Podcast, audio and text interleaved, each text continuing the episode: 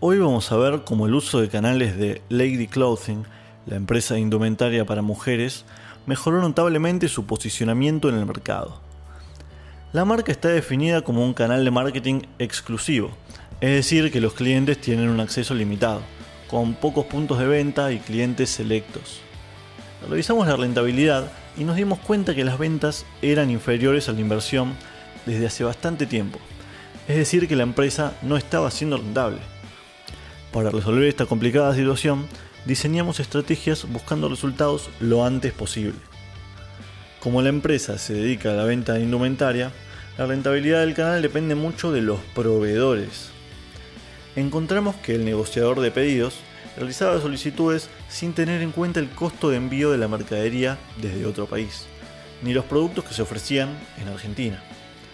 Por supuesto que esto se veía reflejado en el precio de los productos y del inventario subiendo, y francamente siendo nada competitivos.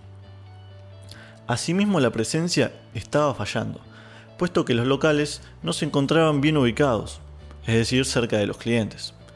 Si bien servicio al cliente mejoró los niveles de satisfacción del usuario, la falta de un training o capacitación laboral de los empleados generaba una imagen negativa en algunos usuarios.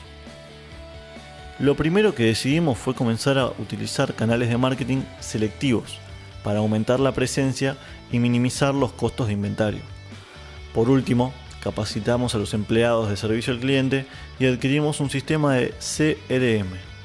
Así comenzamos a integrar distintas áreas de la empresa con el fin de llevar a cabo un programa de fidelización y expansión de la clientela.